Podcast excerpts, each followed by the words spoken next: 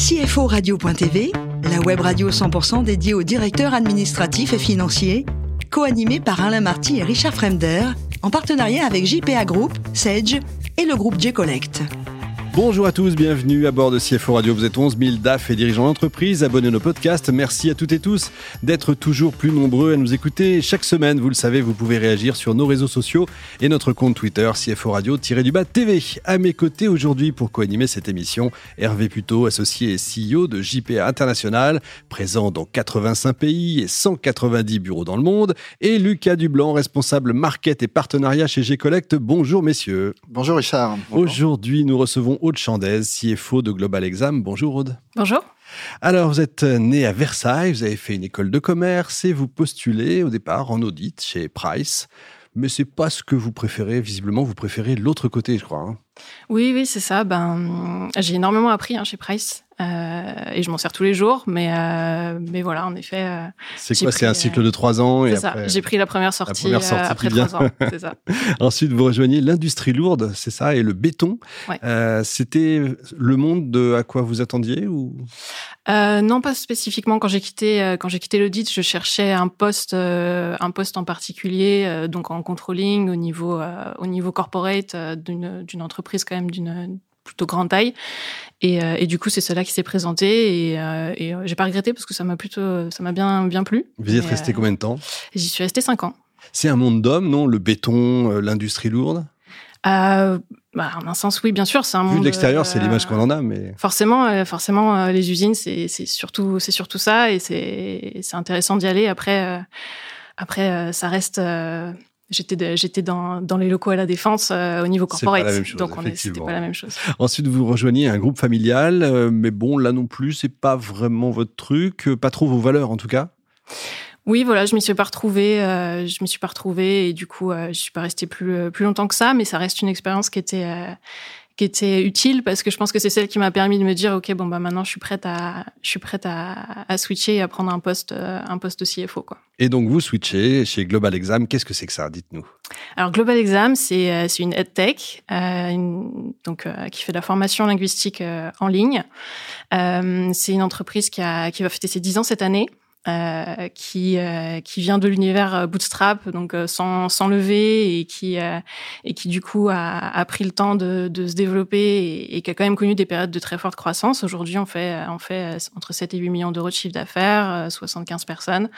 Pas mal. C'est voilà bootstrap pour ceux qui savent pas qui parlent pas français courant pardon. C'est bah c'est c'est se développer avec des bouts de ficelle en fait. Évidemment. Lucas euh, j'ai une première question par rapport aux outils. Est-ce que vous avez mis en place des, des outils pour évaluer la, la, santé financière de vos clients? Parce que j'ai lu que vous aviez surtout des clients pros, en fait. Vous étiez en train d'évoluer vers des clients pros. Oui. Et comment est-ce qu'on les évalue, leur santé financière et leurs moyens de paiement? Alors, euh, en effet, nous, on est, on est euh, très axé pro, beaucoup plus que que que, bah, que individu. Euh, et après, on a la chance de travailler en très très grande partie avec le avec le public presque et donc les, les écoles du supérieur euh, en France. Donc on n'est vraiment pas sur une typologie de clients euh, risqués sur ce sur ce point-là. Euh, donc euh, donc on n'a pas on n'a pas spécialement d'outils pour évaluer euh, pour évaluer euh, nos clients, mais, mais, mais en fait on a vraiment un business un peu de, de la récurrence. On travaille avec avec des clients sur le temps long. donc quand on a des nouveaux clients, bon bah on, on a une capacité d'aller d'aller investiguer un petit peu, mais sans un outil particulier. Ok. Et du coup, vous qui êtes passé du coup du cible plutôt des clients B2C à des clients plutôt B2B, est-ce que du coup vous avez adapté le, recouvrement pour ça s'il y a eu besoin? Oui, forcément, du coup, c'est quelque chose, c'est quelque chose de nouveau. Après, le switch vers le B2B euh, fait quand même, ça fait déjà un, un, bon moment chez Global Exam, donc euh, c'est typiquement pas quelque chose que moi j'ai géré depuis que je suis arrivée. Pour autant, on a, euh, on travaille, on travaille notre recouvrement, ça c'est sûr, euh, comme comme toutes les entreprises. Euh, et puis et puis parce que parce que parce que c'est important de, de, se faire payer tout bêtement, euh, surtout surtout dans ces dans ces temps en ce moment.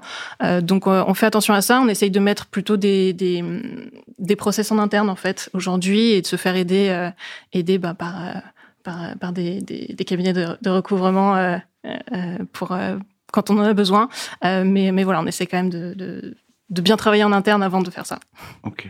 Et une dernière petite question par rapport aux, différentes langues que, que vous prodiguez, entre guillemets. Mm. Est-ce que vous avez remarqué une évolution particulière dans les tendances des langues demandées, en tout cas par les entreprises Ou par les, les, écoles supérieures euh, on a parfois des demandes un peu, euh, un peu qui sortent de l'ordinaire.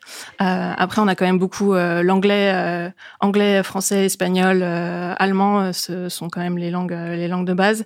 Et, et aujourd'hui, bah, ça rejoint un peu l'univers le, fait de se développer avec, des bouts de ficelle. nous, on se concentre sur les choses qu'on sait faire, qu'on sait bien faire et qu'on est capable du coup de, de, créer sans, sans forcément trop dépenser. Quand on est une EdTech, vous dites que vous travaillez un peu avec euh, l'éducation euh, nationale, donc l'État. L'État, on dit toujours que c'est un mauvais payeur.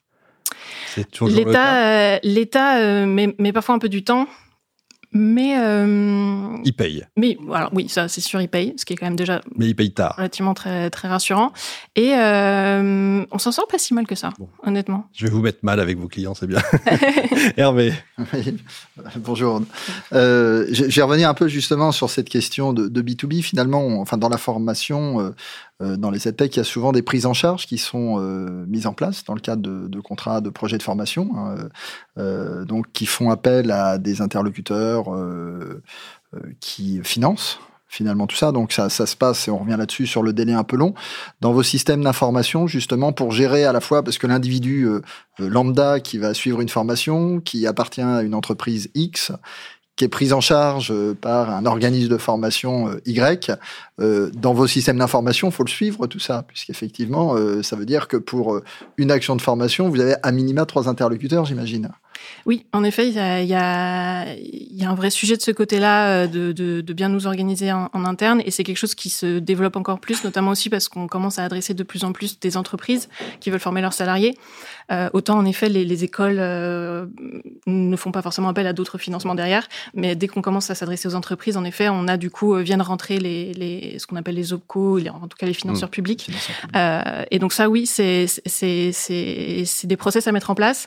Euh, on a on a la chance en fait chez Global Exam d'avoir une enfin un bout de notre plateforme qui est consacré à l'administration et donc aux administrateurs, ce qui nous permet bah, de de donner à la fois à notre client et à nous aussi de suivre euh, vraiment toutes les statistiques et donc tous les temps de connexion, ce genre de choses, euh, de tous les apprenants, mhm. ce qui permet derrière en fait de pouvoir se faire payer auprès des financeurs puisque c'est sur cette base-là euh, qui, euh, qui, qui le finance et c'est bien normal, hein, ce qui a vraiment été réalisé et payé. Euh, mais donc en effet, il y a, y, a un, y a un process supplémentaire par rapport à ce qu'on a connu dans le dans, dans l'éducation de, de rajouter ce suivi-là. On avait on avait la plateforme qui le permettait mhm. euh, et on travaille aujourd'hui à automatiser en fait euh, les exports et ce genre de et la production de ce genre de documents parce qu'aujourd'hui en effet pour l'instant on commence à encore les faire à la main mais euh, c'est c'est important de pouvoir les les, les automatiser et c'est c'est sur la la, la, roadmap pour ne pour parler français euh, de, de, de, nos équipes tech. Ouais. D'accord. Et, et, le CPF, c'est quelque chose que vous gérez ou Alors on en fait un petit peu. Un petit peu. Euh, B2C, voilà, exactement. On en fait un petit peu en B2C. Euh, c'est c'est pas quelque chose de, enfin, ça reste assez marginal chez nous, euh, mais euh, mais ça tourne, euh, ça tourne sur ce sujet-là et en effet, euh, et en effet, on, on, on facture, euh, on a le process bien rodé. Pour le coup, celui-là, il est bien rodé. et puis on a des, on a des clients, des clients organismes de formation eux-mêmes qui après intègrent ça dans dans leur propre offre CPF. D'accord, donc des fois on reçoit peut-être des SMS de votre part finalement quand on a des offres CPF assez couramment sur nos portables. Alors de notre part en direct, non, ça nous on fait pas. euh, après, euh, après voilà, il y a, d'autres organismes de formation qui potentiellement vont nous utiliser derrière. Mais... Absolument. Euh, dernière question, euh, ce monde des EdTech, finalement, on s'aperçoit qu'il y a des niveaux de valorisation qui sont assez impressionnants. Euh, je voulais un peu votre sentiment par rapport à ça, parce qu'on voit des choses qui passent à, alors on peut parler euh, d'EBITDA, enfin tous ces termes financiers habituels, mais on arrive à des, euh, à des multiples qui sont euh, parfois supérieurs à 10. Euh, ça peut paraître un peu troublant quand on regarde la rentabilité. Alors je dis pas ça pour vous, mais d'une manière générale, on, on a quand même des niveaux de valo extrêmement élevés. Euh, oui, c'est vrai. Bah, hum, c'est vraiment une question euh, une question qui nous interroge aussi euh, parce que parce qu'en effet on n'a pas on n'a pas fait appel à des fonds, euh, mais euh, mais forcément on travaille à, à, à, bien comprendre notre propre rentabilité et, et, et se pose la question de, de, comment on serait valorisé. Euh, nous nous ce qu'on valorise c'est bah, c'est notre plateforme. C'est euh, du coup euh, notre plateforme qui est développée par nos développeurs, euh, nos développeurs à Paris et qu'on traque le temps qu'ils passent sur chacun de nos projets, qu'après on, on, on, on, ajoute sur notre sur notre plateforme. Donc c'est tout ça qu'on qu'on apprend à bien expliquer euh, pour pour du coup justement avoir une valeur une valeur qui soit bah, qui voilà qui soit robuste quoi. Merci. Bon, Aude, vous êtes, euh, je crois, une grande spécialiste mondiale de thon cru à la tahitienne. Comment vous faites ça? Vous ouvrez une boîte de thon, un morceau d'ananas et c'est parti ou... Ah non, quelle horreur. non, non, non, il, faut, il faut faire ça, il faut faire ça bien. Et en plus, pour moi, c'est des souvenirs, c'est des souvenirs de, de, de, Tahiti et du coup, c'est des bons souvenirs. Et c'est, euh, c'est, il faut prendre un bon, un bon morceau de thon, le faire mariner dans du, dans du citron. Un thon frais alors. Oui, un thon frais. Bien sûr. Euh, mariner dans du citron et puis, euh, et puis lait de coco, concombre, tomate, oignon et ah, on va venir chez vous, ça va être formidable ça. On prend des notes. Côté voyage, la Nouvelle-Zélande, vous avez fait ça sac à dos, cinq mois, extraordinaire. Ouais, ouais, ouais, c'était, c'était, c'était super. Et euh, j'ai de la famille en Nouvelle-Zélande, donc c'était aussi. Euh, Encore mieux. Euh, voilà, l'occasion de, de, de, profiter de ce pays et, des paysages, complètement incroyables. Et pour terminer, vous soutenez, je crois, l'association qui prépare la nuit du handicap. Vous voulez nous en parler un peu? Euh, oui, bah du coup c'est un, un événement qui a lieu dans, dans différentes euh, villes en France euh, et qui est en fait qui se présente vraiment comme une fête pour pour mettre en avant les talents de, de, des personnes en situation de handicap qui en ont, qui en ont plein et, et que ce soit quelque chose de, de joyeux et qui soit mis à l'honneur. Et c'est quand cette nuit-là? C'est le 10 juin. D'accord, dans toute la France, c'est bon à savoir. Merci beaucoup Aude, merci également à vous. Hervé et Lucas, fin de ce numéro de CFO Radio. Retrouvez toute notre actualité sur nos comptes Twitter et LinkedIn. On se donne rendez-vous mercredi prochain, 14h précise, pour une nouvelle émission. L'invité de la semaine de CFO Radio, une production B2B Radio.tv en partenariat avec JPA Group, Sage et le groupe G-Connect.